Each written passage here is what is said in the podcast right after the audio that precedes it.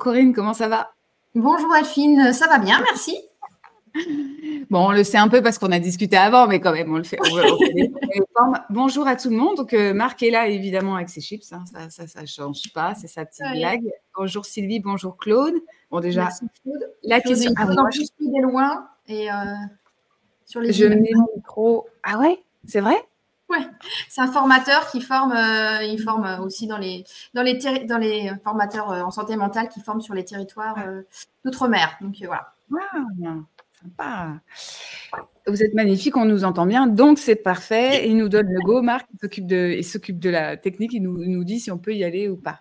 Euh, écoute, je te propose de commencer, de présenter. Euh, moi, je te connais, évidemment, mais, mais tout le monde ne te connaît pas, donc je, veux bien que tu nous, parles un peu de toi, que tu nous dises euh, qu'est-ce qui t'anime aujourd'hui et, ce que tu as fait dans ta vie d'avant, avant d'arriver à ce que, tu fais aujourd'hui. Ok, merci. Euh, ben, je remercie de me recevoir, Delphine. Donc, moi, je m'appelle Corinne Geoffroy. Euh, j'ai 47 ans et euh, je suis une maman solo de deux adolescents de 16 et 19 ans. ça, c'est pour la, vie privée.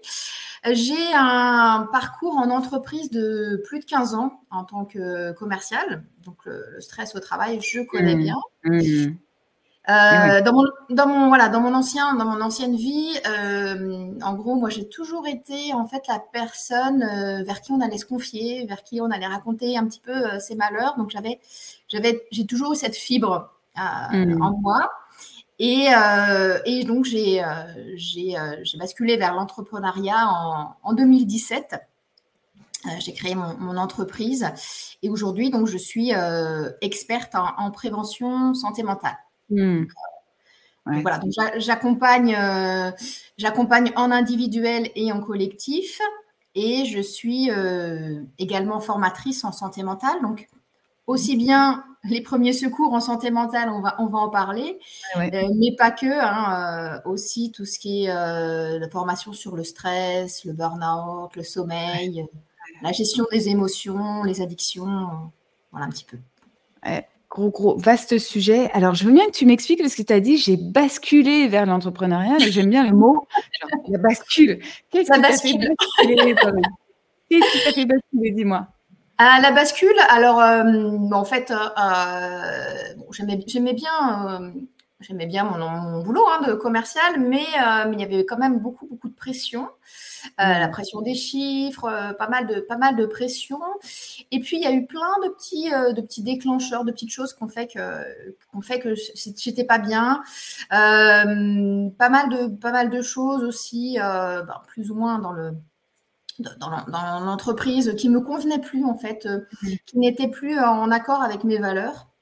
Euh, où je me suis dit, non, mais là, euh, là ça ne peut plus continuer comme ça, ça ne me correspond plus, je fais quoi ici, à quoi ça sert, est-ce que ça fait sens encore pour moi? Et puis, euh, et puis là, puis là physiquement, je commençais à. Enfin, ça allait plus trop, quoi. j'étais mmh. tout le temps. Je rentrais chez moi, j'étais stressée, je criais après mes enfants. Enfin, c'était. voilà, c'était plus OK. Je me suis dit, là, c'est. Voilà. Alors, je te repose une question, euh, on, va, on va faire comme ça. Et, merci à tout le monde. Sébastien, coucou. Nathalie aussi. Il y a du boulot dans le domaine, euh, c'est sûr qu'il y a du boulot dans le domaine de la santé mentale. C'est pour ça qu'on commence à l'aborder. C'est un, sujet euh, dont on parle, qu'on ne maîtrise pas, et à la fois qui touche tout le monde, mais on ne s'autorise pas forcément à aller l'observer. Et je rebondis sur ce que tu viens de dire, du coup ce que tu as observé, toi, comme premier signe de choses qui n'allaient pas, c'est le fait que euh, tu allais plus facilement, euh, par exemple, te mettre en colère, crier sur les autres, euh, sur tes enfants. Là, tu, ça t'a alerté, quoi. Tu te dis, mais attends, mais je suis en train de devenir quelqu'un que j'ai pas envie d'être, quoi. C'est ça?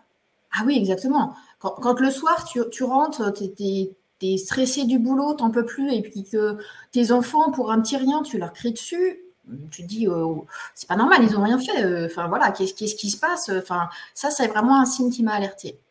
Ça, c'est vraiment un signe qui m'a alerté. Et on le voit, en fait, on va, on va faire le parallèle avec l'entreprise, mais euh, ça, on peut le voir aussi. Est-ce que est-ce qu'on a un devoir de se dire, oh là là, je suis en train d'être d'aller trop loin ou de me mettre en colère ou de déverser sur les autres, on va dire ça comme ça, peut-être le mot. Euh, moi, j'appelle ça vomir ses émotions sur les autres. Hein. Mais euh, je, vais faire plus calme, je vais dire déverser sur les autres. et est-ce que ça, c'est pas ça, c'est un premier signe qui devrait nous dire je vais pas bien? Tu vois, ah oui, oui, oui, oui, oui, parce que en fait, vraiment comparer comment on est en vacances et comment on est au boulot. Alors forcément, quand on est au boulot, on est, euh, on est un peu plus tendu. Mais si mmh, vraiment, mmh. Euh, si vraiment on est euh, deux personnes complètement différentes quand on est en vacances et quand on est au, travail, ça va pas. C'est bon signe. Ouais. Ça va pas. On devrait, on devrait quand même, même si bien sûr hein, la vie, le quotidien c'est pas les vacances, mais on devrait pas avoir deux personnalités complètement différentes. Euh, pareil pour la fatigue. Pareil pour la fatigue. Euh, effectivement, quand on est en vacances, on se repose, mais on ne doit pas être complètement épuisé. Le, sommeil et la fatigue, c'est un, bon, un bon indicateur. Est-ce que tu veux dire que ce qu'on s'autorise à faire quand on est en vacances, donc soit se reposer, soit euh, faire des choses pour lesquelles on se dit ah j'ai pas le temps de le faire, je vais le faire en vacances, ou c'est ça, c'est cet écart entre les, le, ce qu'on s'autorise à faire ou ce qu'on est en vacances et ce qu'on est au travail si l'écart est trop grand, ça veut dire qu'il y a un endroit où clairement il y a quelque chose qui ne va pas. Hein. C'est ça que tu veux dire? C'est ça. C'est ça. Euh, et puis, euh, et puis, euh, enfin, comme je le dis, voilà, on avance un peu dans les sujets, mais comme je le dis très régulièrement quand je dis dans mes dans mes postes, la vie c'est maintenant. Bah, oui, en fait, si j'attends les vacances pour vivre, bah, ça sert à ça sert à quoi quoi? Enfin, la vie c'est la vie c'est vraiment maintenant c'est chaque jour, mmh. Euh, mmh. avec ses contraintes, bien sûr, mais, euh, mais si, je, si je vis que pour mes vacances, euh, il y a quelque chose qui ne va pas dans ma vie, en fait. Et je, et te cache pas, bon alors toi tu le sais parce que tu me connais un peu, mais moi j'ai pas, j'ai tendance à pas prendre de vacances, donc je vous dis pas. Évidemment, moi j'ai des petits warnings hein, santé mentale, j'en ai quelques uns. Je fais, enfin je le dis en souriant, mais c'est parce que je sais que je suis en vigilance sur des trucs. Mais finalement, j'ai l'impression qu'aussi, pour certaines personnes, entrepreneurs ou pas, hein, parce que moi, quand j'étais salarié, c'est la même chose. Hein, euh, c'est euh, se dire que euh, on n'ose presque pas prendre de pause. Et je vais partager un truc qui était, oh là là, qui était révélateur de plein de choses quand je suis partie en vacances. je partais très peu en vacances quand, je travaillais avant. Et, un jour, je suis partie en vacances et j'ai eu l'impression d'être. Enfin, j'étais déprimée en rentrant parce que l'état dans lequel j'étais en vacances, en plus, j'ai passé tellement un bon moment que ça m'a fait prendre conscience du décalage avec ma vie quotidienne. Ça a été trop violent. Et j'ai mis trois semaines à me remettre de mes vacances, en fait. Ce qui, Et tu vois, ça rejoint ce que tu as dit, en fait. Et c'est fou hein, d'en arriver là, quand même. C'est, ça a ah été. Euh, alors, bien sûr, oui, bien sûr, quand on travaille, c'est pas comme les vacances. On est bien d'accord que le quotidien, que tout ça. Mais il faut pas que le gap il soit trop, trop, trop important, comme ce que tu as vécu en fait, euh, Delphine. Là, ce que tu dis, bah, il, y a, pas. il y a quelque chose qui, il y a, il y a, il y a des, des, choses à, à, modifier mmh. dans ma Alors, vie tous les jours. Euh, est-ce que tu peux. de toute façon, je, t'avais prévenu un peu à l'avance. On va euh, prendre les sujets comme ça et je vais te poser des questions. D'ailleurs, si vous avez des questions pour Corinne, allez-y. Commentaires, questions, allez-y. On les prend. Hein. Je ne vous oublie pas. Euh, comment j'allais dire Comment euh, un premier élément, justement, qui te viendrait à l'idée pour résoudre ce, gap-là ou en tout cas en prendre conscience? Donc là, tu viens nous dire première chose, allez regarder comment vous êtes en vacances, comment vous êtes au travail et regardez s'il y a une énorme différence parce que là, clairement, euh, vous avez des premiers signes de danger pour vous, en fait, d'explosion potentielle. Hein. La ah, je sais pourquoi il dit ça, regarde. Il y a Marc qui pose la question. Quelle est la place du sport pour toi, Corinne? Alors moi, je ne parlerai pas de sport, Marc, je parle d'activité physique. Euh, c'est plus, c'est plus large. Et euh, c'est primordial, effectivement, c'est primordial d'avoir une activité physique dans laquelle on peut prendre du plaisir euh, pour, euh, pour, pour, pour, aller bien. Ça, c'est, euh, c'est le, corps a besoin de, de, de, lâcher le stress. Donc, l'activité physique, elle est essentielle quelle qu'elle soit. Ça peut être marcher, ça peut être faire de la zumba ou de la danse africaine, ou alors courir pour ceux qui courent, faire de la boxe pour ceux qui veulent faire de la boxe. Enfin, il faut trouver l'activité physique euh, qui nous fait du bien. Mais, mais rien que la marche, hein, euh, la marche, euh, c'est une activité physique. J'en profite parce que du coup, bon Marc, moi je sais pourquoi tu as posé la question et tu me laisses tranquille avec le sport. non mais en fait, on plaisante, mais c'est hyper important. c'est primordial. Et, justement, toi, tu fais un parallèle parce que je, voulais tu essaies de définir la santé mentale à ta façon, en fait. Hein. Je, me doute bien qu'il y a une, une, la version officielle, mais toi, la façon dont tu l'appréhendes. Justement, tu me disais, il faut faire le parallèle entre les deux, entre la santé mentale et la santé physique. Je veux bien que tu, tu développes, s'il te plaît. Ah, la santé mentale, euh, c'est euh, bah, comme la santé physique en fait. Hein. Euh, mm. tout au long de notre vie, on a des hauts et des bas. bah, voilà, tout au long de notre vie, bah, on a des petits rhumes parfois, et puis parfois on peut avoir des grosses maladies. On peut, voilà, la santé physique c'est pareil. Parfois on peut avoir des petits coups de déprime, mais c'est pas, mm. pas, très très grave. Parfois on peut avoir des gros, des gros troubles. Donc là, on, va y revenir. Mm. Et il y a des hauts et bas en fait. Hein. Ça fluctue, ça fluctue et c'est normal. C'est tout au long de la vie. La santé mentale, c'est vraiment, euh, voilà, euh, c'est vraiment. Hmm. c'est pas une ligne droite. Et, euh, et parfois, j'ai passé une super journée, une super semaine, j'ai une patate d'enfer. Alors là, ma santé mentale, elle est au top.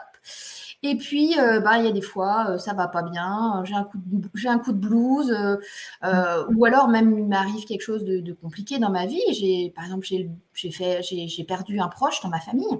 Alors là, ma santé mentale, elle va être très fragilisée. Hein, elle va être mmh. très fragilisée et ça arrive à tout le monde. Euh, mais après, c'est pas pour ça forcément que je vais tomber dans le trouble en santé mentale. C'est-à-dire que je peux être déprimée, mais je vais pas forcément tomber en dépression. mais je peux. Il y a un risque. Voilà. C'est mmh. là où euh, c'est comme, euh, comme par exemple quand j'ai mal au ventre. Si j'ai mal au ventre, bah, ça peut être parce que j'ai mangé un truc qui n'était pas très bon. Ou ça peut être parce que j'ai mal au ventre, parce que j'ai un, ben, une maladie au niveau du ventre qui va se déclarer. Mmh. Mmh. C'est pareil en fait. Euh, il faut juste en, y être attentif. Alors, moi j'ai une question du coup. Ça y est, j'ai la voix qui lâche, alors je, vais boire après, mais euh, c'est un sujet important pour moi. Est-ce que c'est normal? Est-ce qu'on doit admettre que c'est fluctuant? Euh, peut-être pas se dire qu'on doit passer par des grandes montagnes russes, ou peut-être qu'en fait, euh, tout ça, c'est très humain et qu'il faut l'accepter et simplement trouver les stratégies. Qu'est-ce que tu en penses, toi? Parce que j'imagine bien qu'on n'est pas linéaire à ce niveau-là, c'est pas possible. On voudrait. Hein, en fait, linéaire, tu vois, c'est le, c'est le, tu sais, comme euh, c'est la courbe. c'est pas le gramme. c'est quand tu es mort, en fait. Donc, euh, si, quand tu seras mort, tu, ce sera comme ça. Mais on est des êtres humains et les, les êtres humains sont faits d'émotions. Hein, euh, d'émotions, et donc d'émotions et de sensations. Et la santé mentale, elle est liée aussi à nos émotions, elle est liée à, tout ça, à, toutes nos pensées. Euh, donc, euh, oui, c'est normal d'avoir des hauts et des bas dans la vie. ça fait partie de la vie. Donc, notre hmm. santé mentale, notre santé mentale, eh bien oui, elle, elle fluctue. Elle fluctue comme notre santé physique, il y a des, il y a des, enfin, tout la vie, il y, a des, il y, a des, moments où physiquement le corps il a la patate, et il y a des jours où physiquement notre corps on est barbouillé, on a, on a un mmh. rhume, on a, mmh. voilà, tout au long de la vie, euh, on n'a pas, on n'a pas une santé physique euh, pareille. qui, est, constante. Euh. Mmh, alors, je vais prendre un commentaire. Sébastien disait être soi-même versus ne pas jouer un rôle, évite ce gap entre être en vacances et être au boulot. C'est sûr. Euh, c'est sûr. Après, il y a des façons aussi de, voir les choses euh, euh, et il y a des gens qui préfèrent ne pas partir en vacances pour, justement ne pas couper le rythme, parce que des fois, on a peur de ne pas reprendre derrière. Hein, et on le voit chez les entrepreneurs, mais chez les salariés aussi qui sont très investis. Là, je pense aussi à quelqu'un, et là, je te prends le cas, Corinne, parce que je pense que ça touche des gens et, et, ça touche aussi des cas de figure que tu vois toi. je connais quelqu'un qui qui, est en burn-out en fait euh, et qui euh, désespère de retourner travailler. Euh, mhm. Vraiment, hein, désespère de retourner travailler parce que lui, c'est quelqu'un de très actif, c'est quelqu'un qui a besoin d'être au service de son groupe et de travailler, d'être d'être occupé, tu vois, ce, mhm. ce, truc de pas savoir se calmer, enfin se poser, pardon. Et là, justement, euh, il est en arrêt, il a, il a failli reprendre le travail, son médecin traitant était d'accord, le médecin du travail lui a dit euh, non, tu repars, euh, tu repars en arrêt, et il le vit très très mal.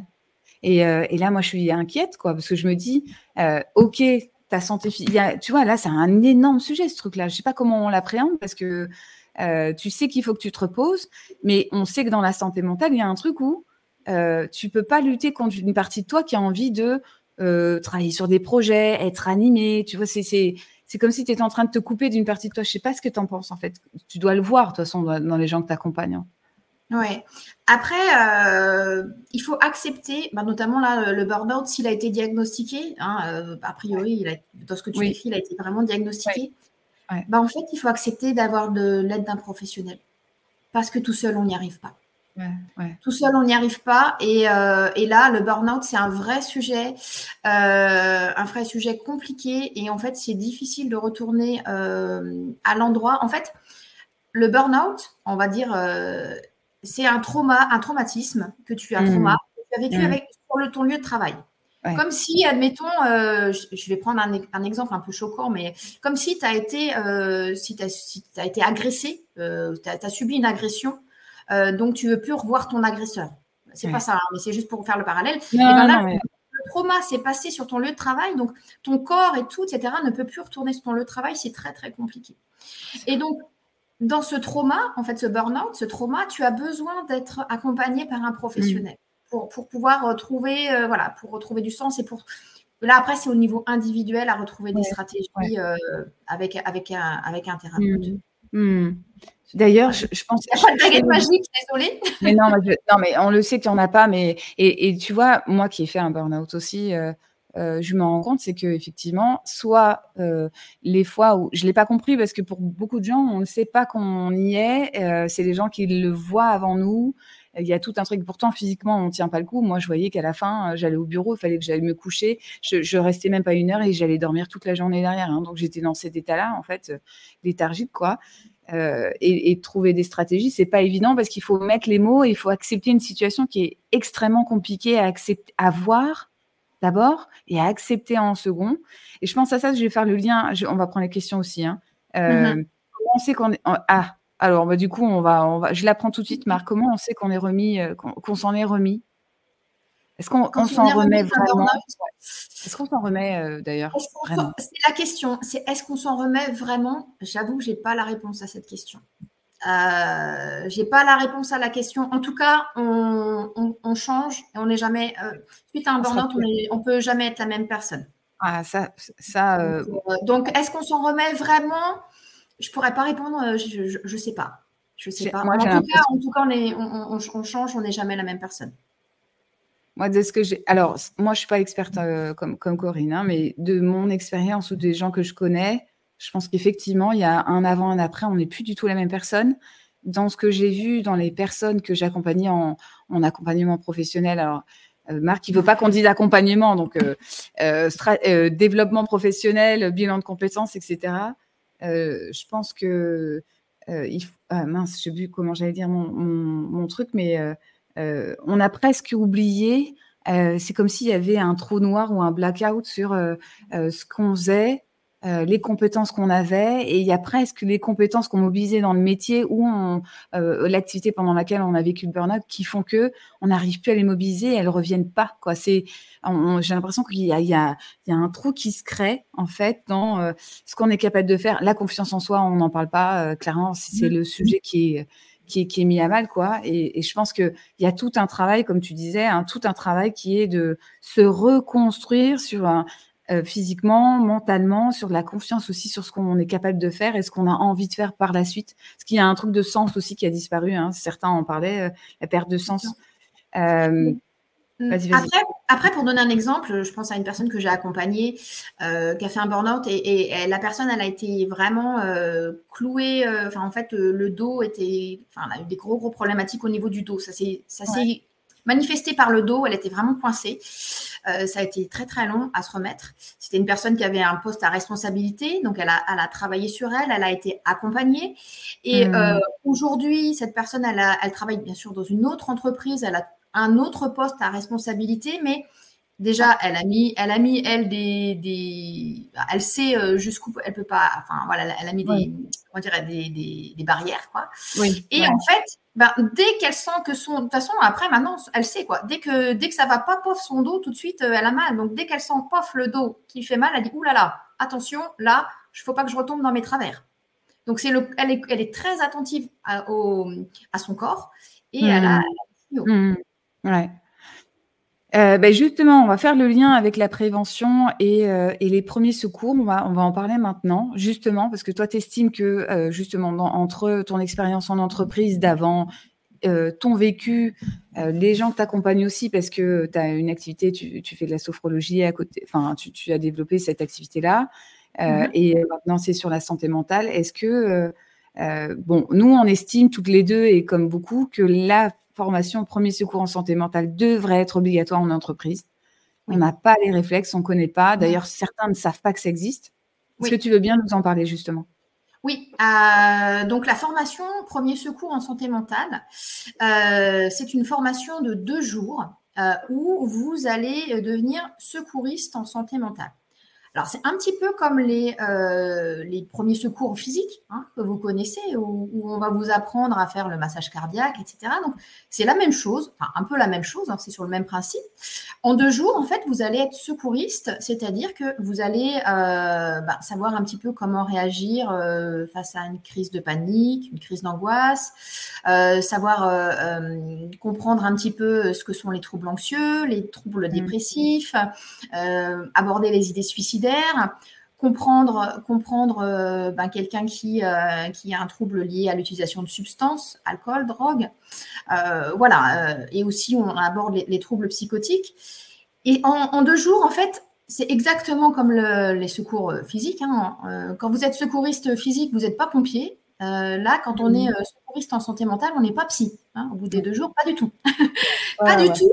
Mais on sait en fait détecter, euh, détecter les signaux euh, d'un collègue qui va pas bien et euh, comment l'aborder. si on a un mm. collègue qui a trop bu, par exemple, enfin qu'on voit qu'il y a un problème avec l'alcool, si on lui dit "Et toi, l'alcoolo, machin", enfin voilà, c'est genre de je caricature, mais voilà, il y, y, a des mots à dire et à ne pas dire. Il y a des façons pour approcher la personne. Euh, pour, euh, et, euh, et, après, on apprend à l'écouter, savoir comment on l'écoute activement, sans mmh, jugement, mmh.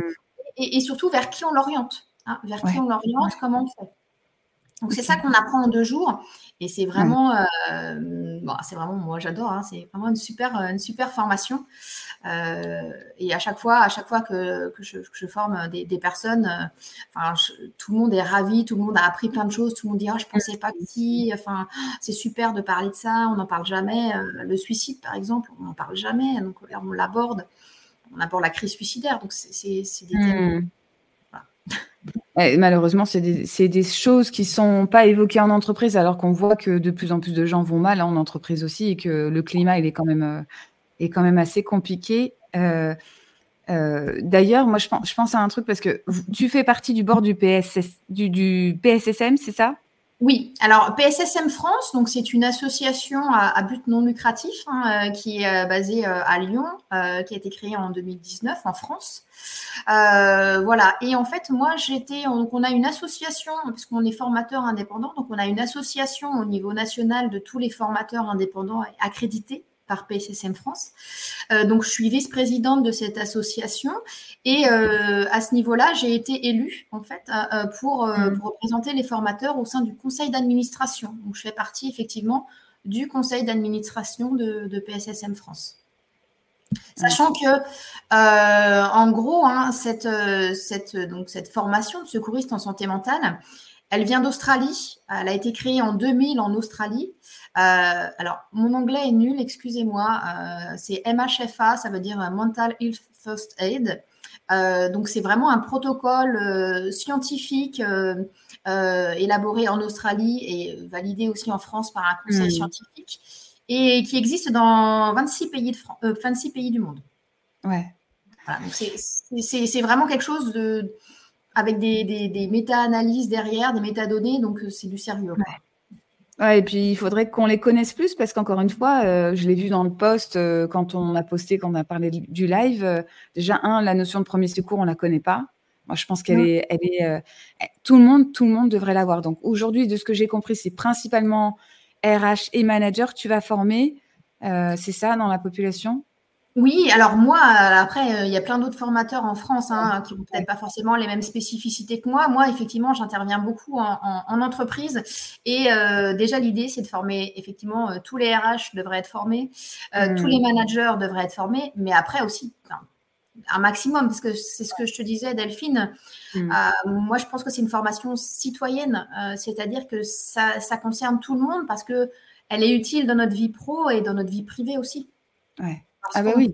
Avoir, voilà. Tout à l'heure, j'ai vu une question d'une personne qui disait est-ce que c'est normal que après un deuil, attends, je vais la retrouver.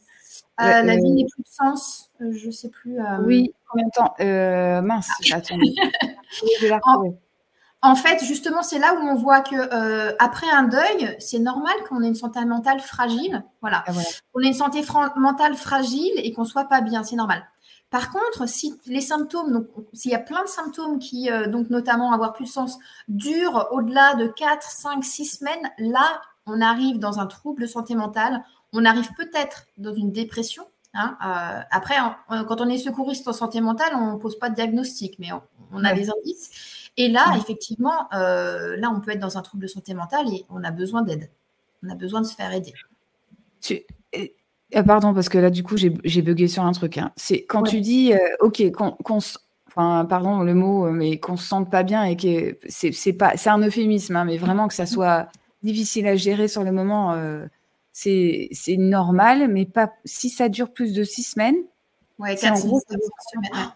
Ah ouais? Ah, ça, bah, si, vraiment, vraiment, il y a plein. Si au bout de, si après si au bout de 4, 5, 6, 4, 5 semaines, euh, tu fais plus les activités que tu faisais avant, par exemple, si tu vas plus à tes, activités sportives, si tu n'arrives plus à aller au boulot comme avant, si, si vraiment euh, tu retrouves pas. Alors, bien sûr, hein, tu es toujours triste, tu es toujours euh, peiné, c'est toujours, la douleur est toujours là. Mais tu, au bout de 4-5 semaines, tu, normalement, tu reprends une vie, un processus de vie à peu près normal. Mm. Si c'est pas là, là, on peut basculer sur un trouble de santé mentale et là, tu as besoin d'aide. Ok. Écoute, euh, ah ouais, ah, ça me paraît. Bon, bref, je, c'est incroyable pour moi. En constat, tu sais, parce que moi, je, sais, moi, je sais un peu comment je suis. Mais donc, euh, Bon, bref, moi, j'ai ce petit sujet de santé mentale. Euh, quand, alors, je vais prendre des questions parce qu'on en a pas mal. Attends, Marc nous demande euh, est-ce que c'est une information qu'on devrait inclure dans le programme de l'enseignement scolaire? Moi, je pense que si. je pense qu'on devrait euh, l'apprendre. Ils l'apprennent, hein, les premiers secours euh, en primaire, parce que petit l'avait fait. Et, alors là, là aujourd'hui, pour te dire un petit peu, parce que donc là, la, formation, je vais rentrer dans les détails, hein, il y a une formation qui s'appelle Premier secours en santé mentale, c'est la formation, ce qu'on appelle standard. Il existe aujourd'hui une formation euh, premier secours en santé mentale qu'on appelle jeune, qui est pour euh, les professionnels qui, qui, travaillent avec des adolescents de 11 à 21 ans, parce qu'en en fait, il y a des spécificités particulières sur les mmh. ados qu'on voit dans cette mmh. formation. Et là, en fait, PSSM France est en train de travailler justement sur un programme euh, pour former les adolescents. Voilà. Donc, euh, ce sera 2024-2025, euh, on ne sait pas trop. Euh, voilà, c'est dans les tuyaux. Donc, pour former les adolescents avec des choses spécifiques, parce que, mmh. parce que aussi, il faut qu'il soit. Enfin, le secouriste, il faut qu'il soit bien dans ses baskets, comme le dirait l'autre.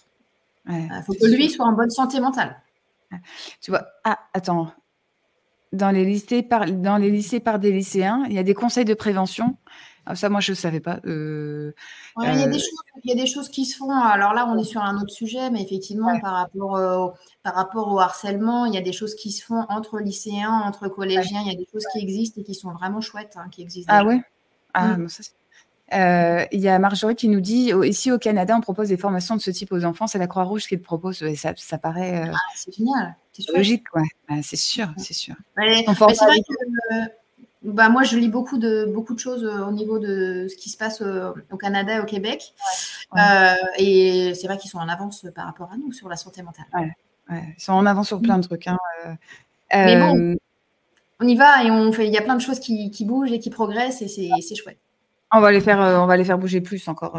on va, on va imposer ça bientôt. Euh, alors, si on reprend euh, la notion de premier, enfin, la, comment Alors, pardon, je la refais parce que ce sera mieux que si je peux finir ma question. Hein, évidemment, c'est trop de sujets. Euh, moi, je sais que dans ce qui est important pour toi, il y a une phrase que tu dis tout le temps. Il y a deux phrases, deux phrases que tu dis tout le temps et que je voudrais que tu ressortes parce que elles sont fondamentales. Elles te caractérisent aussi. Hein. il y en a une que tu mets dans tes posts Il y en a une que tu as mise ce matin, je crois, en commentaire du mien, et que je trouve incroyable et qu'il faudrait pas oublier. Et moi, je pense que je vais me le graver quelque part parce que j'ai tendance à, être mauvaise élève sur le sujet. Est-ce que tu veux bien nous les dire? Oui. Euh, alors, la phrase que je mets euh, tout le temps dans mes posts, c'est La vie, c'est maintenant. Hein, euh, parce que c'est vraiment mon, credo, mon credo de, vivre, de vivre au jour le jour et de vraiment profiter de chaque mmh. instant de la vie. Et la, phrase que j'ai mise en, réaction à ce que tu dis à ton poste ce matin, c'est que on n'est jamais indispensable pour le travail. Par contre, on est irremplaçable pour ses proches. Hmm. Pour ses proches, on est irremplaçable. Pour le travail, on n'est jamais irremplaçable. On n'est jamais irremplaçable pour le travail. Même si on croit que euh, si je suis pas là, machin, etc., oh, ils vont pas y arriver sans moi. Mais si. Hmm. Mais si. Ça, c'est. Bah, voilà, après, on a besoin aussi pour notre ego, pour plein de choses. Et puis, il y a plein de choses, effectivement. Mais au, même le, le, je sais pas moi, quelqu'un qui a un poste euh, à hyper grande responsabilité, bah, si demain il meurt, euh, il sera remplacé, quoi. De toute façon, même si c'est euh, le, big boss d'une super société, qui machin, qui a plein de choses, qui sait, qu'il n'y a que lui qui sait faire, mais si il meurt, il sera remplacé quand même. Donc, il n'est pas, c'est à ce sens-là que je dis, il n'est pas remplaçable. Il est remplaçable, je veux dire, pour une entreprise. Par contre, pour ses proches, pour ses proches, il est remplaçable. On est irremplaçable pour nos proches. Donc, euh, ils, sont, ils sont pour nous euh, dans, dans, le même sens. Euh, moi, j'avais dit qu'une des, des choses qui m'avait fait réagir, c'était que mon papa a été très malade. d'ailleurs, d'ailleurs, c'est un sujet. Je vais faire la, la transition avec toi, mais c'est c'est terrible, je pense, dans le constat qu'on en soit pour certains qui s'oublient ou qui sont, sentent obligés de travailler, dont je fais partie, évidemment, alors que c'est une contrainte que je m'impose toute seule comme une grande, mais bon, c'est pas grave, hein. euh, qu'on soit obligé d'en arriver à un point où, euh, comme on ne sait pas s'écouter soi-même, on apprend à le faire, on, fait des choses quand même, on s'écoute, mais on a tendance à dire oh non, c'est pas grave, ça je me ferai après, euh, et que ça soit finalement la vie, la vie, la santé de nos proches, qui nous ou le corps, hein, qui nous ramène à un endroit de priorisation, parce que on n'arrive pas à prioriser la santé mentale, c'est fou. Alors la santé physique, on le sait déjà euh, parce que tout le monde n'a pas le réflexe du sport ou de l'activité. Mais mmh santé mentale, c'est comme si on était encore à un deuxième niveau où il fallait euh, apprendre à, faire attention à sa santé mentale. C'est, ça paraît complètement fou, en fait, comme raisonnement. Je pense que, par contre, tu le, tu le vois, toi, euh, souvent, en fait, quoi. Oui, et puis, moi, il y a une chose sur laquelle je voudrais insister par rapport à ça, par rapport à parce que parce que c'est aussi encore un tabou. Euh, quand on va pas bien, euh, quand on va pas bien, donc on va pas forcément consulter, etc. Et il y a quelque chose qui est euh, hyper facile que tout le monde a chez soi, c'est de l'alcool. On va pas bien, on boit un petit coup. Voilà, on voit pas bien. Ah ben je vais pas bien ce soir. Allez, je me fais un petit apéro, je me suis voilà. Et, vraiment, parce que c'est entre guillemets un médicament facile, quoi, à portée de main, tout le monde là. Donc, je ne parle pas des drogues, hein, je parle vraiment de l'alcool parce que c'est vraiment. Bien sûr, a, et, ça, et ça c'est vraiment aussi en entreprise, c'est aussi un sujet euh, parce qu'en fait, les personnes qui, qui tombent dans euh, l'addiction à l'alcool, en fait, derrière, c'est des personnes qui souffrent. Bah c'est des personnes qui souffrent. Et pourquoi elles sont mm. tombées dans l'addiction à l'alcool? Parce qu'au départ, euh, eh ben voilà, elles n'étaient pas bien et tout. Et donc, euh, allez, je bois un petit coup pour aller mieux, puis un petit coup, puis un petit coup, puis un petit coup puis on tombe dans mm. cette addiction à l'alcool. Et, vraiment, euh, l'addiction, les personnes, et, ça en entreprise, c'est un, vrai sujet, les personnes qui sont addictes à l'alcool, c'est qu'elles elles, souffrent en fait derrière. Bah, bien sûr, mais c'est la même chose avec l'alimentation, tout ça. En fait, à partir du moment où on est censé, ou les ah médicaments, des fois on peut avoir le réflexe de prendre un truc, de d'absorber, en fait, de d'aller engouffrer et taire. Moi, j'ai enfin, j'essaie de trouver des solutions pour faire autrement, mais des fois, mes émotions me débordent. Et on va parler des gens très sensibles aussi, parce que je pense qu'il y a un gros sujet santé mentale là-dessus. Euh, euh, on va aller trouver des stratégies qui vont nous permettre de faire taire ce truc. En fait, c'est juste ça qu'on fait. On fait taire l'information euh, qui demande justement à être vue, parce que, mais elle demande à vue, mais on n'est peut-être pas éduqué pour dire tiens je vais prendre soin de moi parce que selon les générations c'est euh, tu t'écoutes euh, arrête de faire ta victime avance parce que si tout le monde est comme toi on va pas avancer parce que ça j'étais un petit peu éduquée comme ça ou des gens très exigeants quoi et euh, Et souvent, on veut faire taire quelque chose, mais qui va de toute manière s'exprimer à un moment ou à un autre. Mais euh, je pense que c'est ça aussi dans la, dans la prévention et dans les premiers secours autres, c'est comprendre que euh, euh, on va observer chez l'autre, mais ça va nous obliger à réfléchir sur soi. Hein. Je pense que c'est ça aussi où les gens. Mm, mm. Alors attendez, s'il y a des voilà, il y a des commentaires, pas de santé, pas de projet, mais ouais, mais c'est vrai, mais c'est ce qui est fou, je, le dis parce que moi, des fois, j'oublie. Hein. Euh, en tout cas, je, je, suis très honnête là-dessus. Je sais que je ne suis pas la meilleure. Euh, je suis mauvaise élève, mais on a beau se dire ça, eh ben, on n'y arrive pas. Et, euh, et, du coup, je te demande, Corinne, ce qui n'est pas une question piège, mais je sais que ça va. tout le monde se pose cette question c'est qu'est-ce qui fait qu'on est en train encore de retourner dans la roue du hamster ou de s'obliger à faire quelque chose et de pas se dire tiens, je m'arrête tu me donnais cet exemple-là euh, pour toi euh, récemment. Moi, je sais que naturellement, dire j'arrête, je me pose, je fais rien, c'est ça, c'est que parce que je suis très fatiguée que je vais oser le faire. Sinon, je ne sais pas faire. Qu'est-ce que tu dis à des gens comme moi, Corinne, pour bousculer un peu et dire bon, maintenant, prends soin de toi parce que la vie, c'est maintenant, évidemment, tu l'as dit tout à l'heure. Bah, parce qu'il faut vraiment, faut vraiment mettre le parallèle entre le, le physique et le mental. Si tu as une rage de dents demain, tu vas aller chez le dentiste. Tu vas pas dire euh, je vais attendre dans 15 euh, jours pour aller chez le dentiste. Tu as une rage de hmm. dents, tu as une rage de hmm. dents, euh, tu as super mal, etc. Tu vas chez le dentiste, tu essayes de prendre rendez-vous dans les 2-3 jours. Eh ben, pourquoi tu fais pas pareil pour ta santé mentale? Pourquoi tu t'arrêtes pas? Parce que peut-être que la douleur, tu la vois pas. Il la voit. Tu crois C'est ça, c'est là la difficulté. C'est là la difficulté, mais, mais c'est ça en fait qu'il faut, il faut qu'on arrive. C'est de déjà de bien se connaître pardon, mmh. Mmh. de bien se connaître et de savoir quels sont en fait, euh, euh, qu'est-ce qui euh, dans mon corps est différent. ah ben dis donc, je me réveille, là j'ai des réveils nocturnes, je me réveille toutes les nuits, je me réveille deux, trois fois par, par nuit. Là, ça commence à mal aller. Ah, les, insomnies, aussi, ça, voilà. j'ai mal au ventre. Tous les matins, j'ai mal au ventre, j'ai des maux de tête. Il y a forcément des conséquences physiques sur ton mal-être mental. Donc, et il faut juste les écouter et dire là, euh, comme dirait la pub, euh, tu pousses le bouchon trop loin, Maurice. Euh, tu vois, ça génération. ah, mais moi, je me rappelle, c'est le gamin avec son. Ça. Mais, c'est ça, en fait. C'est, tu, tu, pousses le bouchon trop loin jusque où Jusque où Jusqu'à ce que tu t'effondres complètement. Et alors là, tu pourras plus rien faire. alors oui, oui, j'ai un projet super méga important. oui, puis j'en ai un autre. Oui, puis j'en ai un autre. Oui, mais euh, si mmh. demain tu t'écroules complètement, ben, tu, ne euh, pourras plus faire, tu feras zéro projet. Hein. Ouais.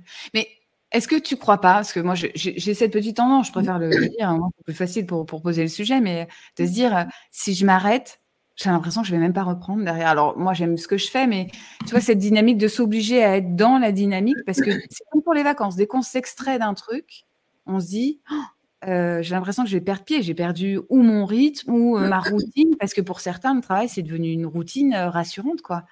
Et je pense en entreprise, il y a beaucoup de gens, parce qu'on pense toujours aux entrepreneurs et on a l'impression que les salariés, ils font rien et qui sont. mais je pense que c'est complètement faux déjà. Il y a énormément de gens qui sont hyper investis ou qui sont enfermés dans leur job. Peut-être que je, reprends à ton, à ton analogie avec la rage de dents. déjà, un, on voit pas que ça fait souffrir. Et deux, pour certains, comme certains disaient que c'était tabou, qu'est-ce qu'on demander de l'aide Ça veut dire qu'on ne peut pas faire tout seul et les gens ont peur d'aller voir les psys, les gens ont peur de parler de leurs problèmes et je pense qu'ils ont peur de voir leurs problèmes en fait. Ils n'ont pas envie de, de faire remonter, et, Morgane l'a dit, sortir ces vieux démons, faire, euh, faire euh, ouvrir la marmite parce qu'ils ont l'impression que tout ce qui va sortir, ça va les dépasser aussi. J'ai l'impression qu'il y a ça. Bah, après, euh, comment dire? Quand tu, alors je suis pas, je suis pas experte médicale, mais quand tu vas, hmm. euh, quand tu, quand tu te déboîtes, tu te déboîtes euh, une épaule, par exemple. Je ne sais pas si tu as déjà vu ça. Quand l'épaule, tu, tu, la déboîtes. Euh, tu vas aux urgences, etc. Ils te prennent à 2-3, ils font un grand clash ou je sais pas trop comment. Donc ça fait hmm. super mal sur le coup pour aller bien après. Bah, parfois, il faut avoir un grand truc qui fait mal sur le coup pour aller bien après et pour pas que ton épaule elle reste déboîtée tout le temps. Bah, je vais, voilà. Mais je vais, pareil, euh, si tu vas voir un psy, par exemple, euh, voilà, où ça peut faire un peu mal pour aller mieux après. Mais alors là, après, on reprend les, sujets, mais j'ai l'impression que on a plus peur de la douleur mentale que de la douleur physique.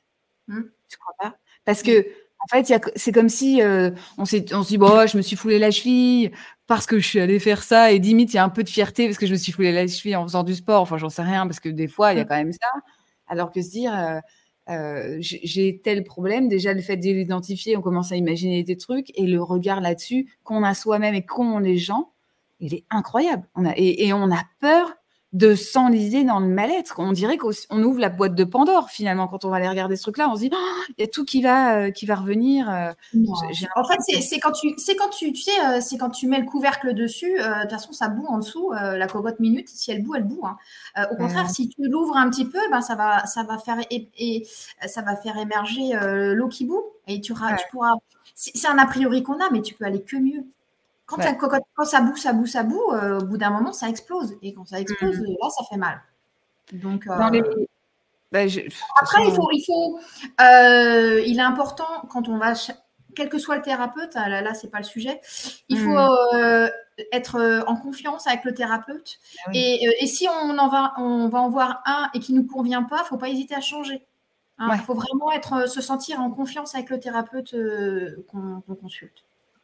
Je, continue là-dessus juste euh, parce que il y a un truc aussi qui est compliqué là, c'est que si tu changes de thérapeute, le problème c'est que les gens ils en ont marre de raconter leur histoire, je crois. C'est de toujours revenir sur le sujet, de devoir leur expliquer, de dire il m'est arrivé ça ou j'ai senti ça, parce qu'on se doute bien que les gens qui ont vécu des traumatismes euh, ou euh, euh, burn-out ou physique ou, ou autre, retourner chez quelqu'un et redire bon voilà il m'est arrivé ça, limite tu as envie de faire une liste, tu dis bon voilà ça tu sais maintenant, j'ai pas besoin de remettre les mots dessus que même si on se détache de ça, c'est quand même euh, ça aussi hein, qui est usant en fait. Euh, enfin bon, bref, c'est pas exactement. Enfin, sûr, Marc, tu, tu fais, tu fais là-dessus, mais je pense qu'il y a ça, il y a cette usure de se dire, je vais encore devoir parler de mes problèmes. Euh, j'ai l'impression que si j'en parle, je vais encore rester attaché à mon boulet et qu'il va jamais partir, quoi. Ouais, c'est difficile, mais après, euh, quand tu vas voir, euh, quand tu vas, quand tu vas voir un médecin, un spécialiste, un machin, il hein, faut que tu lui racontes euh, tout ce que tu as eu, tout ce que tu as eu. tu t'es fait opérer, ah, je me suis fait opérer d'appendicite, j'étais en CM2. Enfin, tu vois. donc c'est pareil.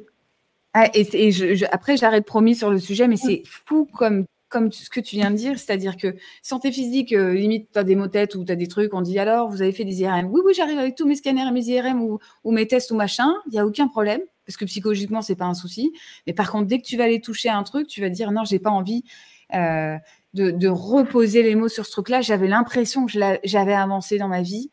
Euh, je crois qu'il y a de ça aussi dans la santé mentale. J'ai l'impression que j'avais avancé et j'ai l'impression que j'ai pas avancé et que euh, j'ai l'impression que j'arrivais à gérer mon bien-être ou en tout cas ma santé mentale et, en fait je me sens démunie et on a l'impression que ça n'en finira jamais. je, est-ce que tu le ressens Si, tu vas consulter, c'est que le moment où tu es là, c'est que tu es pas bien, c'est que tu es en souffrance. donc, si tu es en souffrance, de toute façon, il faut traiter la souffrance. Donc, voilà. Euh, donc, donc voilà, il faut, il faut. Euh, je vois euh, Catherine qui dit raconter une énième fois le trauma, c'est le revivre. Mais si tu, si on le raconte une énième fois, c'est qu'il est toujours pas, il est pas. En tout cas, il y a un endroit où il a pas été bien travaillé en fait. Ouais, ouais. Il a pas été bien travaillé s'il est bien travaillé, euh, voilà, c'est. Oui, on est tu Ouais. Non, non, mais vu que tu travailles dessus aussi, c'est du décorel l'émotion et tu. De toute façon, le trauma, malheureusement, on ne pourra jamais l'effacer. Euh, et tu peux atténuer finalement les sensations et les émotions qui sont liées, euh, qui sont liées au trauma, au moins pour, pour, pour pouvoir aller de l'avant sur des sur d'autres sujets. Alors, je reviens sur quelque chose parce que je sais qu'en plus toi tu travailles là-dessus, sur le fait que pour toi, il y a une chose qui est très importante aussi, c'est de rester optimiste et de chercher à trouver des solutions et de voir comme la vie c'est maintenant, d'être dans une vision du carpe diem que tu vas peut-être nous définir parce que tout le monde en parle, hein, on ne sait pas ce que ça veut dire et, des fois c'est fatigant d'entendre cette, expression-là. Je veux bien que tu, un, alors du coup je te pose deux, questions. La première c'est qu'est-ce qui t'a amené vraiment à faire ce shift-là euh, euh, sur euh, on reprend conscience de notre santé mentale, on se met dans, le maintenant et on apprend à euh, euh, s'écouter, s'observer, prendre soin de soi, poser ses limites, première mmh chose. Et pourquoi, pour toi, ce qui va avec évidemment, hein, pourquoi tu mises, toi, aujourd'hui, dans ta façon de poser le sujet, dans ton monopole personnel, sur l'optimisme? Euh, alors moi, en fait, euh, c'est un poste, hein, j'en ai, je l'ai mis sur LinkedIn, c'est un, poste qui a, eu beaucoup de, beaucoup de vues, beaucoup d'interactions. En fait, euh, moi, j'avais 31 ans, j'avais mon, petit dernier qui avait un mois et demi, et du jour au lendemain, ma maman, elle avait 54 ans, et elle a fait un, AVC du jour au lendemain. Donc, en fait, ça, c'était, ça a été le, le déclencheur, si tu veux, où je me suis dit, mais du jour au lendemain, tu peux mourir. Quoi. Enfin, ma mère mm. meurt du jour au lendemain, elle allait bien, etc. Et, et c'est vraiment mon déclencheur qui a fait que, mais euh, où je me suis dit, mais, mais c'est quoi la vie en fait? C'est vraiment mm. la question que je me suis posée. Je me suis dit, mais c'est quoi la vie? Et, mm. et, à ce moment-là, j'étais dans un, dans un contexte de vie qui n'était pas, pas super. Enfin bref. Euh, du coup, et déclenché beaucoup de choses derrière. Il y a eu beaucoup de choses qui, qui ont changé dans ma vie par rapport à ça. Et c'est vraiment de là, je me suis dit, mais mais en fait, euh, je me suis rendu compte qu'on peut, on peut mourir tous demain, quoi. Enfin, hmm. même si tu le sais, quand tu le vis pas de près, tu ne te rends pas forcément compte. Hmm. Là, je me suis pris cette claque, euh, cette claque dans ma vie, mais qui a, qui, qui m'a fait prendre conscience de plein de choses et qui m'a fait prendre conscience justement de, eh ben, chaque jour je vis, alors ouais, j'en profite, quoi. Enfin, hmm. chaque jour, chaque jour. Euh, même s'il y a des jours où je me lève, ça va pas, mais chaque jour, qu'est-ce qu'il y a de sympa euh, ben, Rien que par exemple, ben, moi le matin, j'aime bien l'odeur du café. Ben, l'odeur du café, ça me met en joie. Voilà. C'est vrai. C'est rigolo. Eh, bah, C'est ma petite joie du matin, c'est l'odeur. Bah ouais, mon café, ça sent super bon, quoi.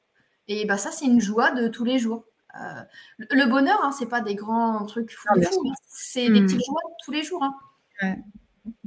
Et ça part ça, tu, ça, je vois bien hein, que dans le fait de justement euh, faire gérer sa santé mentale et, savoir apprécier les choses, mine de rien, c'est quand même un gros avantage de, savoir le faire.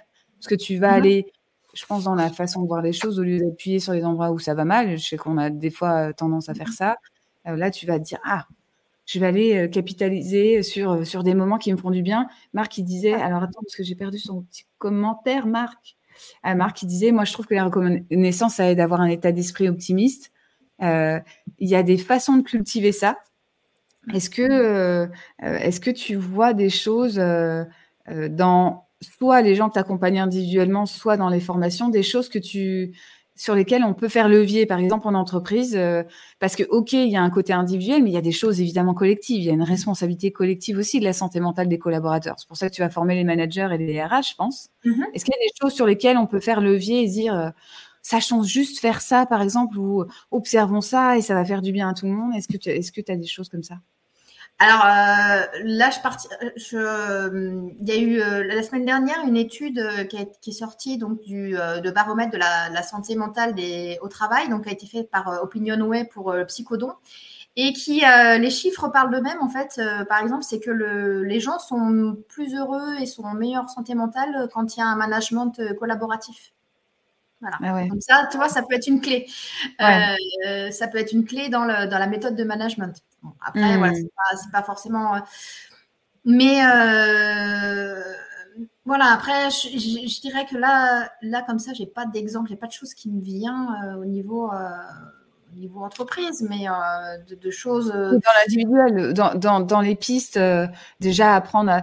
Il y avait Sarah qui nous parlait de la respiration la semaine dernière, et c'est vrai que bien sûr. Tu, tu travailles aussi dessus. Il y a ah un côté par exemple, quoi, si tu veux bien. Oui, oui, euh, oui, alors la respiration, il y a plein d'applis, la cohérence cardiaque, euh, il y a plein d'applis euh, gratuites où vous pouvez trouver, il y a Respirelax, par exemple. c'est une appli qu'on télécharge et on fait de la, voilà, de respirer tous les jours, mm. c'est vraiment important, ça permet de calmer. après, ça va être vraiment des petites choses. Alors, moi, ce que j'aime bien donner comme, comme petit tips, pour faire une pause, alors là, c'est plus pour faire une pause et calmer son cerveau c'est pas très difficile à faire dans la journée pour faire vraiment une pause. C'est d'écouter de la musique. Mais attends, quand je dis écouter de la musique, c'est pas écouter de la musique et regarder ses notifications, lire ses mails, etc. Hmm. Juste pendant la journée, vous allez prendre une musique, une musique que vous écoutiez, euh, vous n'avez pas entendu depuis il y a super longtemps, que vous écoutiez quand vous avez 15 ans. Et pendant deux minutes, une musique ça dure à peu près deux minutes, vous allez écouter cette chanson que vous écoutiez quand vous aviez 15 ans. Et ben là, hmm. euh, là, ça va vous faire du bien, vous allez avoir des souvenirs qui vont revenir. Et, euh, et bah, c'est des petites choses comme ça, en fait. Il y a plein de petites choses qu'on peut faire au quotidien. il y a plein, il y a plein, plein de petites choses euh, voilà, qu'on peut faire qui font du, qui font du bien. Alors, mmh. après, hein, là, je ne parle pas des gens qui ont des gros problèmes de santé mentale. Hein, on est sur des petits trucs euh, tout à chacun. Alors, euh, je, veux bien qu'on revienne sur le secourisme. Est-ce qu'il y a des petites informations, enfin, des, des pardon, le mot, c'est pas le bon, mais j'allais dire astuces, mais est-ce qu'il y a des choses sur lesquelles on doit être hyper, hyper, hyper vigilant pour, pour savoir observer les premiers signes de, de problèmes en santé mentale de nos collaborateurs ou des gens qui sont proches de nous, parce que ce soit collaborateurs ou, ou des gens qui, dans nos proches. Tout à l'heure, tu citais le fait de se mettre facilement en colère et d'être euh, de pas être maître de ses émotions presque. Ça, c'est un premier signe. Est-ce que tu un changement de comportement? Oui, après, ça peut être une personne, euh, donc un changement de comportement, hein, euh, euh une personne qui, qui s'isole, euh, qu'elle ait déjeuné avec vous tout le temps le midi et puis euh, soudainement elle, elle, veut, elle veut plus aller manger avec vous, par exemple. Euh, elle s'isole ou vous entendez que, par exemple, elle avait une activité, je sais pas moi, tous les, elle, avait une activité extra au boulot, elle, elle faisait partie d'un, je sais pas moi, d'une chorale, et puis vous entendez, bah, ça fait un temps qu'elle va plus à la chorale, par exemple, quelque chose qui a mmh. changé. Euh, si vous constatez aussi, ben voilà, que euh, qu'elle a l'air qu'elle a l'air cernée, qu'elle doit pas bien dormir, ou qu'elle est tout le temps, que cette personne est tout le temps fatiguée, ben, ça peut être des signes. Ou une personne euh, qui, grossit beaucoup ou qui maigrit beaucoup, voilà, ça, mmh. peut être mmh. Ouais. voilà, et puis si, si, vous la, si, vous la trouvez, si vous la trouvez triste, si vous la trouvez changée, voilà, si vous trouvez qu'il y a quelque chose qui a changé, quoi. Euh, là, on peut se dire qu'il y a quelque chose, il y a, quelque chose qui, elle n'est plus comme avant. Est-ce que, ben justement, je pense que les, personnes qui sont assez empathiques, elles le voient assez vite. Ça. Est-ce que euh, du coup, ça permet de donner des éléments objectifs aussi aux personnes qui peut-être sont plus hermétiques à ce genre de choses euh, elles, vont le voir plus facilement? C'est-à-dire Je pas bien bah, là, dans les, dans les managers et RH, moi, je pense que euh, tout, tout, le monde n'est pas hyper empathique, n'est pas hyper euh, sensible. Mm-hmm. Euh, là, c'est comme si elles allaient avoir une trousse à outils pour, pour savoir observer les signes. Mais ce que ça veut dire aussi, c'est qu'il faut être quand même proche des collaborateurs et être avec eux sur le terrain et pas, et pas prendre de la distance par rapport à eux. Si tu n'es pas avec eux physiquement, tu vas pas le voir. quoi. Oui, ah bah oui, c'est pour ça que c'est bien, c'est important qu'il y ait des relais. Euh, là, euh, par exemple, euh, lundi, mardi, je suis donné une formation. Il y avait une RH, une DRH. elle est DRH et il y a sept sites. voilà, sept, sites. Et elle m'a dit, bah, moi, faut que je forme, faut que je forme des relais parce que je suis, il y a sept sites différents dans, dans mmh. l'entreprise. Je suis pas sur les sites, je peux pas savoir. Donc, elle me dit, il faut qu'on se forme, faut que je forme au moins une personne, voire deux par site pour que je puisse avoir, pour qu'ils puissent être mes relais, en fait. Ouais. Voilà. Et après, euh, parce que je pense que, est-ce que euh, quand euh, les gens font des formations, ils se disent pas, le constat c'est qu'ils sont contents de, d'enfin avoir des moyens de réagir, mais est-ce qu'il y a des fois, ça c'est mon, mon côté à moi, c'est de se dire, oh là là, ils vont les observer partout les signes, parce que si tu regardes bien, il y a quand même beaucoup de gens qui aujourd'hui sont vraiment en difficulté, dans, en entreprise notamment, mais, mais quand tu regardes euh, le, c'est pas le manque d'investissement des personnes, hein, c'est au contraire euh, tous les endroits où on se sent euh, complètement perdu dans son travail ou en, manque de valeur, en manque de sens, on en parle beaucoup. Qu'est-ce qu'ils peuvent faire après, tu vois, pour aller plus, pour aller plus loin que la formation en, premier secours Qu'est-ce qu'ils peuvent faire concrètement? Qu'est-ce qu'ils peuvent faire? Alors après, il y a beaucoup de choses euh, qui peuvent se faire euh, à l'intérieur de l'entreprise. Euh, en fait, là, par rapport à ça, ce qu'il faut pas oublier, c'est que les collaborateurs, ils ont bah, eux-mêmes les premiers les solutions. Donc, ouvrir des groupes de parole avec, alors ça, moi, j'interviens aussi, ce qu'on appelle des facilitateurs, ce qu'on appelle facilitateurs. Voilà, donc, trouver en fait les solutions, elles se trouvent en interne. Il y a, alors bien sûr, il peut y avoir des choses en externe, euh, faire des formations sur le stress, les émotions, mais, mais il y a mmh. plein de ressources en interne. Et en fait, se mettre, se mettre ensemble, discuter ensemble, échanger ensemble. Par exemple, ou prendre des thèmes, euh, des thématiques autres, euh, n'importe quoi, mais en entreprise, vous allez faire, imaginez, entre midi et deux, vous faites un groupe de parole ou je ne sais pas quoi, ou sur, la, sur la parentalité. Et alors là, les gens vont parler de leurs problèmes avec leurs enfants, la crèche, le machin, le bidule, donc un thème qui touche. Et du coup, après, il peut y avoir des choses qui sortent, des choses qui mmh. émanent, des problématiques mmh. qui émanent, et, on, sort des sujets. Et, après aussi, on peut trouver, voilà, vraiment, euh, on, peut trouver, enfin, je, crois vraiment en ce qu'on appelle l'intelligence collective. Hein, euh, mmh. euh, et les collaborateurs eux-mêmes sont les premiers, si on les met autour d'une table et qu'on réfléchit ensemble, à trouver les solutions pour chaque entreprise, pour chaque entité. c'est aux, collaborateurs, c'est les meilleurs, c'est les mieux placés pour trouver, pour trouver leurs solutions pour tout ça. Ah, bien sûr, ben, c'est une façon de leur montrer qu'on leur accorde du crédit et que c'est, euh, on les responsabilise, on les écoute. Euh, Sébastien nous dit au Québec, beaucoup de réunions en entreprise départent par cinq minutes de parole libre. libre. Par contre, ce que, ce que tu vas peut-être confirmer, c'est qu'on a, on a, nous, cette difficulté en France, c'est que euh, soit les gens n'osent pas parler, ils n'osent pas se faire remarquer dans les autres, soit c'est toujours ceux qui ont la capacité de le faire et des fois, c'est ceux qui râlent beaucoup. J'ai ça en souriant, évidemment, hein, qui vont s'exprimer.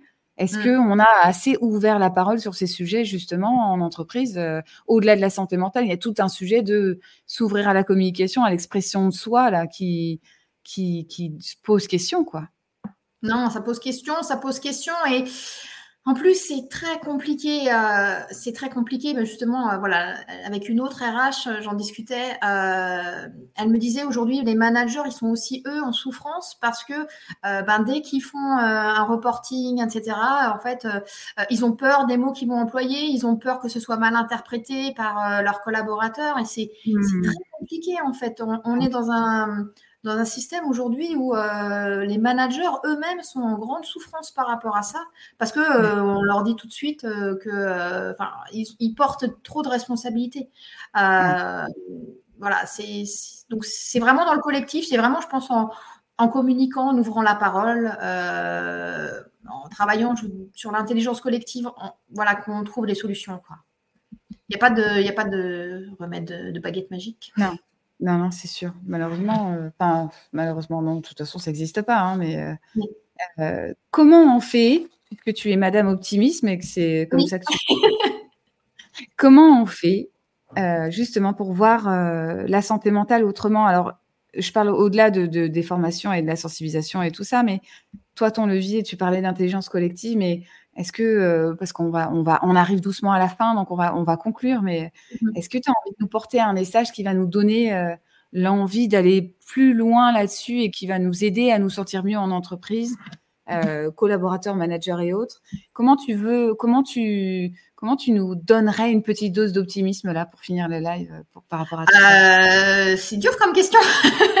c'est pas prévu, je suis désolée, excuse-moi, mais. Non, mais moi, je, moi, je, voilà, je, suis convaincue. Euh, moi, je, suis une amoureuse de l'être humain. je suis convaincue qu'on a tous, tous des ressources et un, des ressources et un potentiel énorme en fait. Moi, je, voilà, c'est pour ça que je suis optimiste parce que mmh. parce que moi, ce que j'aime, c'est aider les personnes justement à trouver leurs ressources et leur potentiel et et, on a tous, on a tous plein, de choses, plein de bonnes choses à l'intérieur. Euh, donc malgré tout ce qui peut se passer dans le monde, je reste une éternelle optimiste en, l'être humain. Je crois, je crois en, aux bonnes capacités de l'être humain. Et, euh, et, voilà. Et je pense que non, c'est vraiment. Euh, c'est vraiment en voyant, en, voyant, en voyant le, verre à moitié plein. C'est vrai que plutôt que l'inverse, et en voyant les, les choses sous un autre, sous un autre, sous un autre prisme. Euh, je vais reprendre, euh, parce que je l'ai cité il n'y a pas très longtemps, et c'est un film que j'adore, euh, Le Cercle des Poids Disparus. Quand dans le Cercle des Poids Disparus, il les fait monter sur la table pour voir, pour voir le, monde d'un autre point de vue. Mmh. C'est ça. C'est ça. c'est ce que j'aime, en tout cas. Et c'est comme ça que c'est pour ça que tu prends le sujet de la santé mentale à bras le corps, qui est un grand, un vaste sujet qui touche tout le monde. Euh, sur lequel il va falloir défricher énormément de choses. Les next steps, c'est euh, évidemment les premiers secours, mais il y a beaucoup de choses qui vont devoir se dérouler. On imagine que le PSSM, voilà. Donc on a, on attend la suite. Hein. on va, on va te suivre. Euh, et euh, aller prendre une petite dose de. Et en plus, toi, tu as les couleurs et tu, tu, as ton univers, en fait, qui, qui, crée ça, en fait, où on sent que euh, on va parler de santé mentale sans être alourdi et sans être euh, dans la tristesse, parce que ça, c'est un truc que, qui, moi, me touche et, et c'est moi qui vais mettre mon petit truc. Mais quelqu'un qui veut parler de santé mentale et qui appuie sur du toxique ou qui pense qu'il faut appuyer sur la blessure pour, pour faire sortir les choses, c'est fuyez, s'il vous plaît. Pas que... Ou alors, si ça vous correspond, allez-y, mais mais c'est pas comme ça qu'on soigne la santé mentale. C'est avec des gens comme Corinne qui euh, vont aller vous trouver les leviers pour euh, s'ouvrir, pour malgré les épreuves. Et je sais que tu en as une euh, très récemment et je te remercie d'être là. Et de, et, c'est trouver les moyens de s'ouvrir à la vie. C'est pas simple en fait. Hein. C'est pas simple en général, mais c'est pas simple de trouver les moyens. Et finalement, toi, tu par cette sensibilisation, par ces formations, par ton accompagnement aussi, tu vas redonner les moyens de, de trouver euh, tous les leviers pour remettre un peu de bonheur tous les jours dans chacune de nos vies. C'est ça. C'est ça. Et l'humour, effectivement, hein, euh, euh, l'humour, c'est un, un, levier, le rire. Alors, un truc euh, pour ceux qui ont, euh, qui, qui, ont des enfants, ou etc., euh, une bonne thérapie, c'est le rire. Et moi, ce que je dis toujours, c'est amusez-vous à faire des chatouilles, quoi, à rigoler, à faire, à faire des éclats de rire, à des fous rires avec les enfants, à faire les fous avec les enfants. Et le rire, le rire, c'est une super thérapie. C'est une super mmh. thérapie. Mmh. Donc vraiment, vraiment le, le, le, rire, voilà, quand c'est une super thérapie. Je vais finir par là-dessus, je crois. c'est sûr. Bah, écoute, merci. Je te remercie d'être là et je te remercie d'avoir partagé ça avec nous. Je vous invite tous à, si vous avez des questions, à contacter Corinne. Euh, euh, à aller voir, euh, bah, la contacter directement, comme ça tu peux expliquer ce que tu fais. Oui, bien sûr, principalement, on, on, résume, tu fais donc des formations en entreprise, santé mentale, prévention, premier secours. Tu fais aussi des, une activité en cabinet, toi. tu veux nous dire quoi exactement sur les sujets, s'il te plaît? Oui, oui. Alors, euh, je, en, entreprise, donc euh, il y a la formation premier secours en santé mentale, mais il y a aussi des formations sur le sur le stress, sur le mmh. burn-out, euh, sur sur la confiance en soi, le sommeil, hein, vraiment tout ce qui est tout ce qui est autour. Et en individuel, hein, bien sûr, j'accompagne des personnes pour tout ce qui est stress, angoisse, burn-out et trauma. Hein, les traumas, j'ai aussi des personnes, mmh. voilà. donc en individuel, euh, je le fais au cabinet. J'ai un cabinet, euh, je suis dans les Yvelines à Poissy, mais je le fais également en visio. Ouais. Donc, euh, donc voilà. Bon, bah, écoute, merci, merci. Merci à tout le monde d'avoir été là, d'avoir posé des questions. vous n'hésitez pas à vous contacter Corinne si besoin. Et puis, moi, je vous dis à la semaine prochaine pour d'autres d'autres lives. J'en ai fait deux la semaine prochaine. Mais je vais faire attention. J'écoute les sages conseils de Corinne. Je, je fais très, attention. Je le sais. Moi, je suis en vigilance. Merci à tout le monde. Merci à toi, Corinne. Et à très bientôt, tout le monde. Merci à tous. Merci à toi, Delphine.